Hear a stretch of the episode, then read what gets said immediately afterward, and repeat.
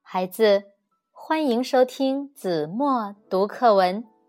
今天我要为大家读的是五年级上册第二十八课《杨子荣借题发挥》。侦查员杨子荣潜入虎穴打探情报，他举止不露痕迹。受到座山雕的赏识，封他当老九。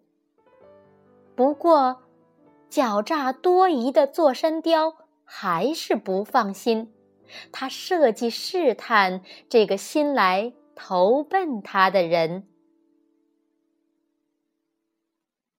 腊月二十四日拂晓，杨子荣经过一整夜的思考。正要入睡，突然东北山包上传来两响清脆的枪声，接着便是一片慌乱的喊叫声。杨子荣和七大金刚惊跳起来，刚一出门，座山雕已经站在他们的门前。只见东北小山包上，两个匪徒在吼叫：“敌人来了！”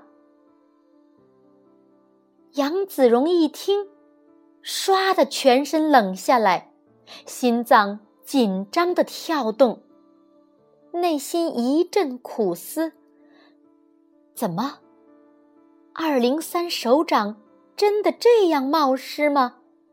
真的随着匪徒的脚印袭来吗？如果真的这样，战斗的结果是不堪设想的。我现在怎么办呢？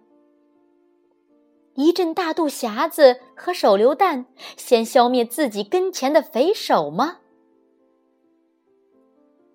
他在这一秒钟之内想了许多，手里捏着两把汗。突然。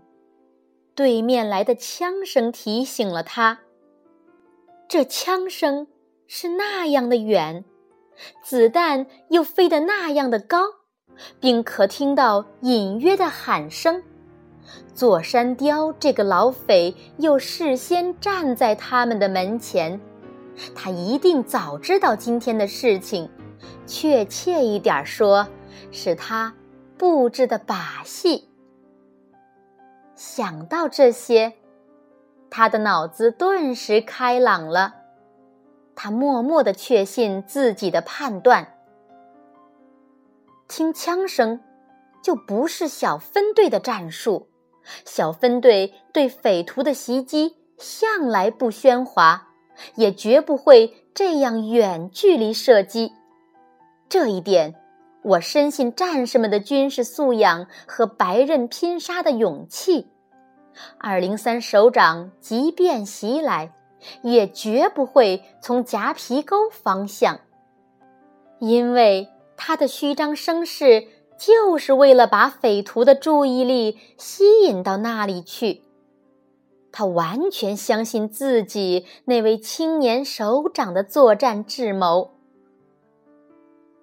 那么，这个老匪用的又是什么伎俩呢？是为了提高匪徒们的警惕而做军事演习吗？还是这个老匪对我进一步试探呢？为了斗争得胜利，我没有权利来设想前者的可能，而只有后者。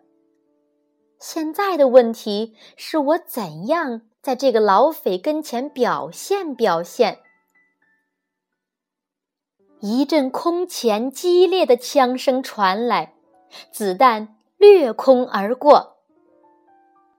三爷，我上去指挥。杨子荣一面向座山雕请示，一面迈开大步奔向东北山包。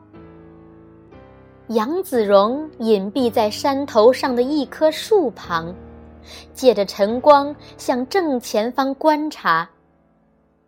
看到几个不密的黑影向这里射击，从他的观察中更证实了自己的判断。好机会！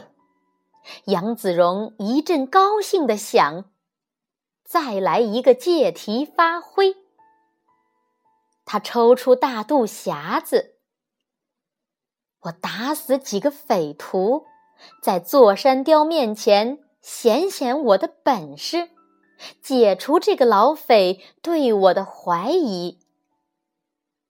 想着，他把大肚匣子上了把，点射两发，把快慢计一拨，嘟嘟嘟，一梭子。子弹雨点似的落在几个黑影周围，翻起几点雪尘。他立即再换上梭子，刚要射击，突然一只手搭上他的肩膀。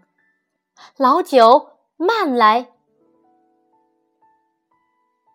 好了，孩子，感谢您收听子墨读课文，我们下期节目。